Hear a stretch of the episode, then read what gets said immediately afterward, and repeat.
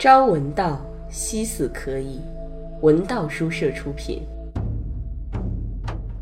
话说当年，司马光呕心沥血，每天坚持发一篇长微博，给宋神宗讲历史故事，循循善诱。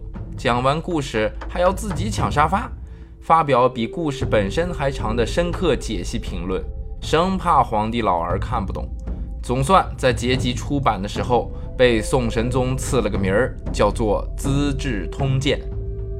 《资治通鉴》是一部长达一千三百六十二年的中国中古时代编年史，从公元前四八零年到公元九七九年，包括了中国历史上最混乱和最苦难的四个时期：战国时代、三国时代、大分裂时代和小分裂时代。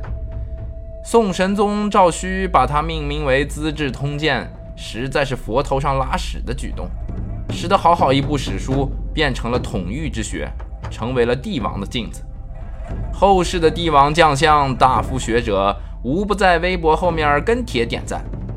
直到九百多年后的现在，台湾的博洋老先生一拍脑门说：“不行啊，我也得微博留名占个座啊！”所以就有了今天这部白话版的《资治通鉴》。博洋老先生说。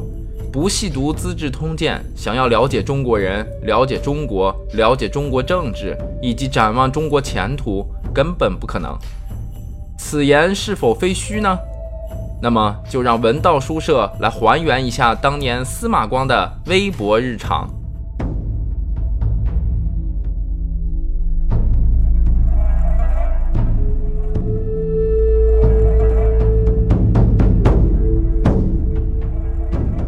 司马光的微博日常，第一天，三家分晋一。三家分晋的故事当然是发生在晋国，晋国的首府在新田，也就是今天山西省的曲沃县。晋国久在赵、魏、韩三大家族的控制之下，国君不过徒具虚名。形式上呢，晋国仍是一个完整的独立封国。本年，周王国国王威烈王姬武。下令擢升三大家族族长，也就是晋国三位国务官：魏斯任魏国国君，赵吉任赵国国君，韩虔任韩国国君。晋国这一下被三国瓜分后，只剩下了一小片领土。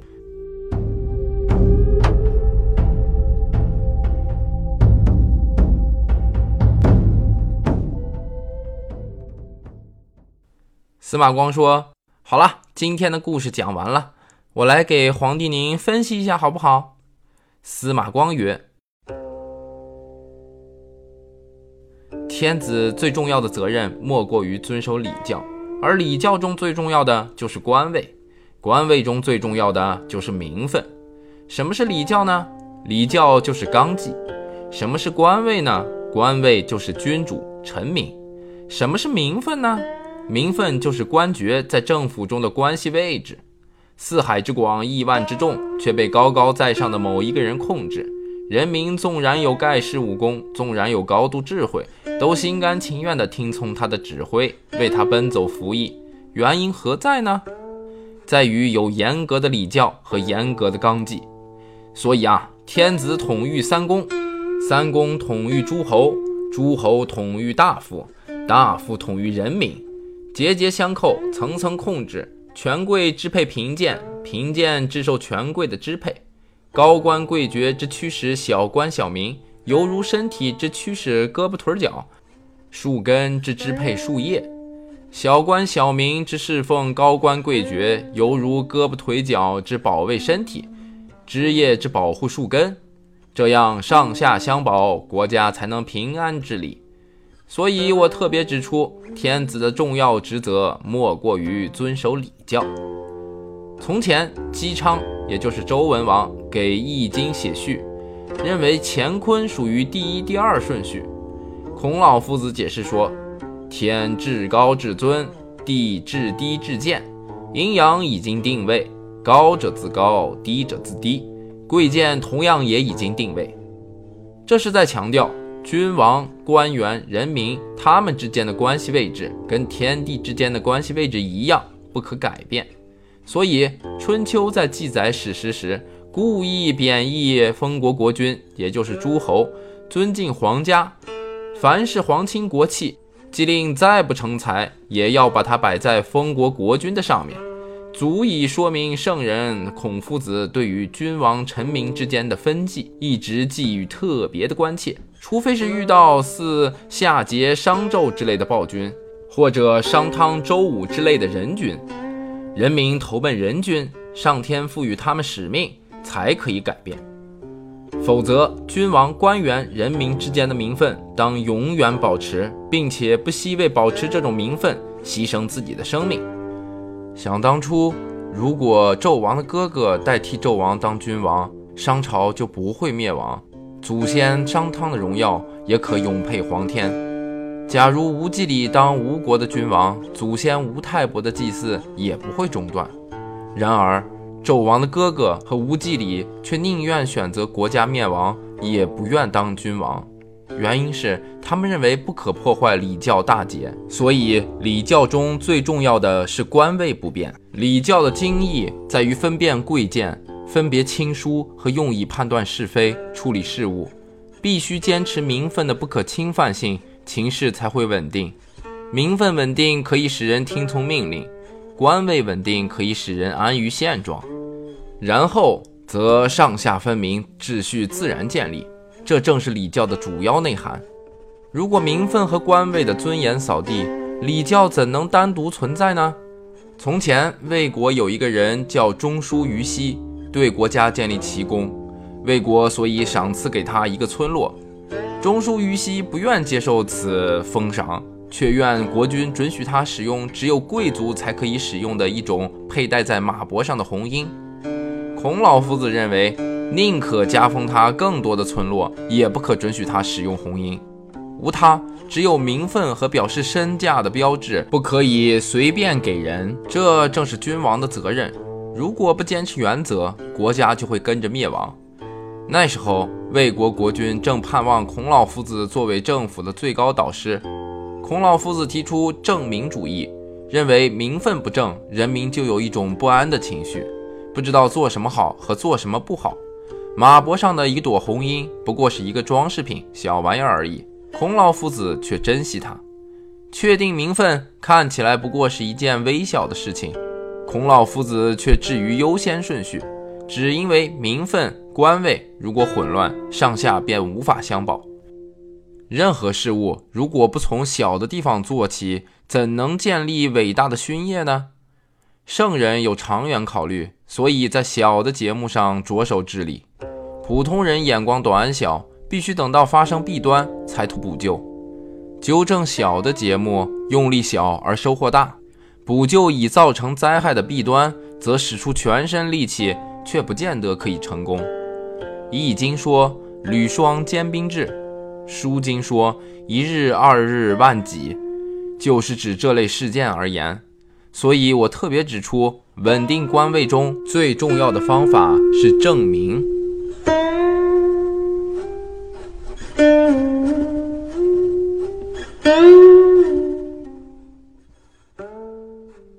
自从周王朝的第十任君王周厉王和第十二任君王周幽王政治腐败。周王朝急剧的走向下坡，法律纪律被破坏，下位的翻过来欺凌上位，上位的权势尊严日益衰退，各个封国几乎成了独立王国，互相攻杀，十分礼教已丧失了七八分。然而文王和武王留下来的政权却依然能够绵延不断，只因为他的子孙还能够遵守名分。这需要举一个例证：从前。晋国国君文公姬重耳对周王国建立了大功。当周国的第二十任国君周襄王要酬劳他时，姬重耳请求准许他死后使用只有天子才可以用的岁葬的仪式。这个岁葬是什么呢？按照礼法，诸侯国的国君下葬，棺材从地面用绳子直接掉下去，直抵墓穴。而国王下葬的时候呢，却要先凿一个隧道，把棺材从隧道中抬进去，这就叫隧葬。周襄王拒绝，他说这是皇家的传统，从来没有不是天子而用天子礼教的。姬重耳听到这段话，也畏惧礼教，不敢坚持。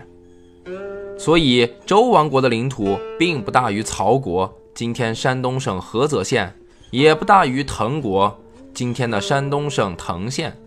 周王国的人民也不多于邹国（山东省邹县），也不多于莒国（山东省的莒县）。可是数百年下来，仍俨然是天下共主。虽以晋国、楚国、齐国、秦国的强大，都不敢侵犯他。原因何在呢？只不过是名分尚存的缘故。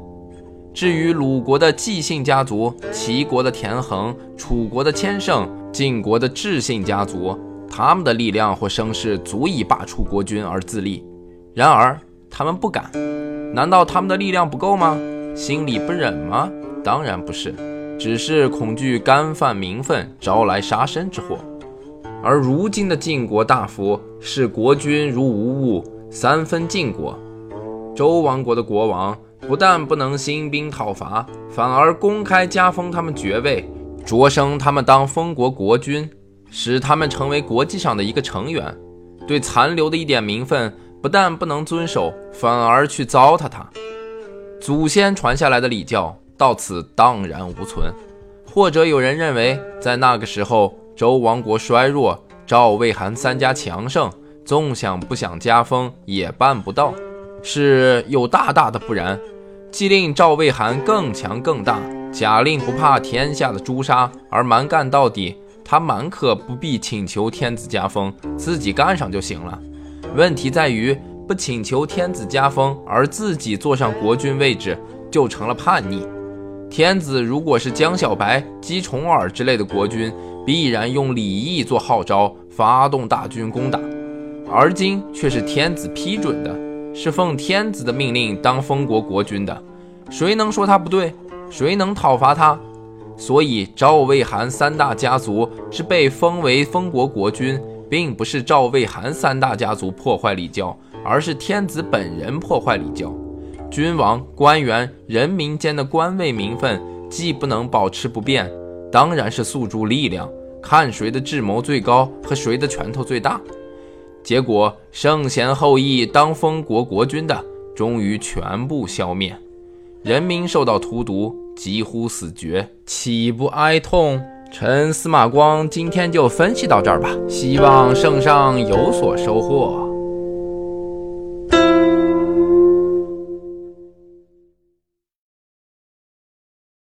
博洋先生看到了司马光分析的这么一段长微博。自然忍不住贴上了自个儿的分析。博洋老先生写道：“在司马光的陈述中，可以充分看出司马光先生的意识形态。他有一种崇古的狂热和一种维持现状的固执。他关心官僚系统和大地主的利益，远超过关心君王的利益，更远超过关心人民的利益。”我们了解他的基本态度后，才能了解他苦口婆心的目的何在。司马光最推崇的是孔老夫子的证明主义。我们解释证明的意义是：是什么就是什么。当选总统还没有就职，就是总统当选人；就职之后，则是总统；下台摆地摊儿，则是小贩。而孔老夫子的证明主义却往往是：是什么偏不是什么。或者说，曾经是什么，就永远是什么。比如说，楚国早就是一个王国，头目早就是一个国王。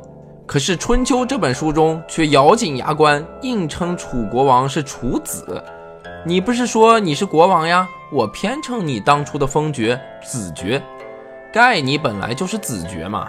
这种浇筑古色式的讲礼教、争名分的证明主义，在当时不过是为了对抗动乱的一种手段，然而发展下来却成了一种政治意识，不切实际，而且把自己陷于一个被嘲笑的困局。公元前五世纪二十年代就成为笑柄的那种礼教，司马光先生不但用来评论同为公元前五世纪九十年代的三家分晋。还在该笑柄发生一千五百年后的十一世纪拿到桌面上来膜拜。司马光先生是一位正统的儒家学派学者，竭力反对古代所没有的东西和任何改革现状的措施。他跟宋王朝的皇帝赵顼之间有一段生动的对话，充分表露了这种思想。赵虚先生曾问他：公元前二世纪的西汉王朝，如果一直守着他第一任宰相萧何制定的法律规章，不加改变，你认为可以吗？司马光先生回答：当然可以喽。岂止西汉王朝可以，既令公元前二十四世纪的那些君王和夏商周王朝所制定的法律规章一直沿用到今天的话，也都是完善的。你看，西汉武帝刘彻改变了祖宗的法律，盗匪不就遍地中国了吗？汉元帝刘氏也改变了他父亲的法律，西汉王朝因之衰弱。所以，祖宗所制定的法律规章是绝对不可以有任何改变的。司马光先生的政治思想是一种狂热偏执的时代反动，跟鲁国国君姬蒋先生一样，只能把事情搞得更糟。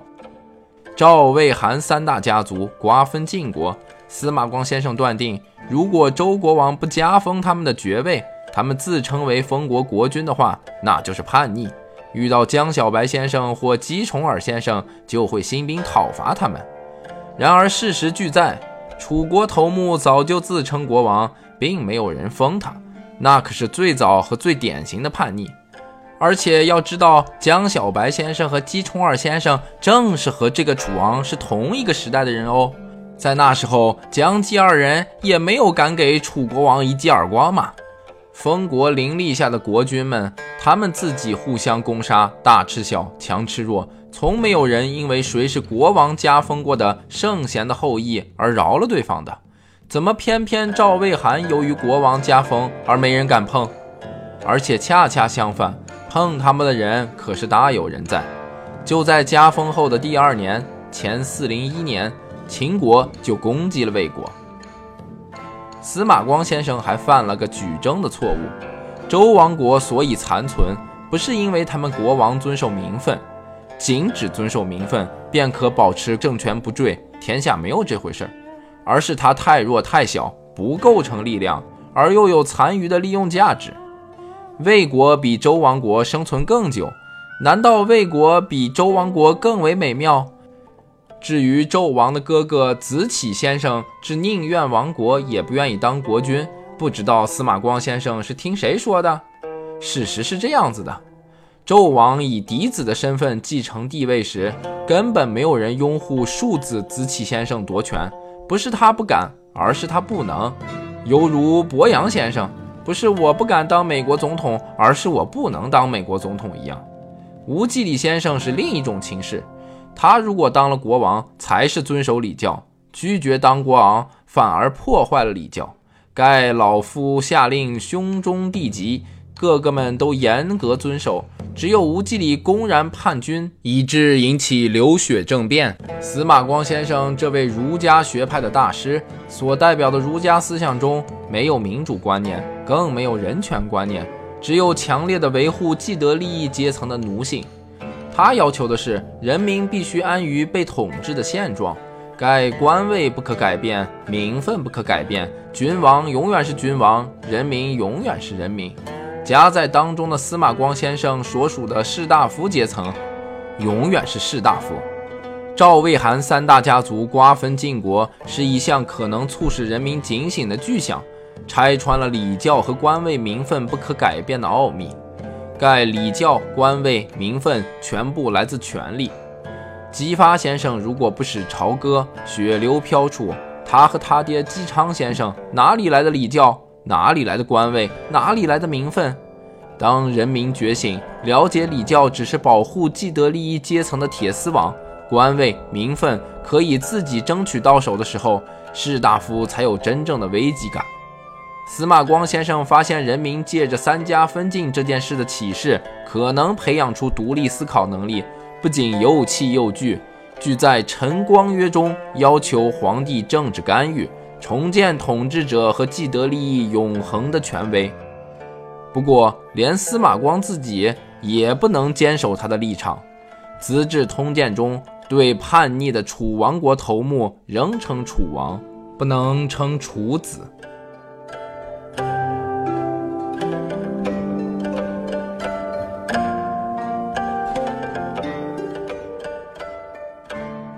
文道书社张三儿曰。休息一下，休息一下，今天就到这里吧。司马光的微博日常，文道书社出品，感谢您的收听。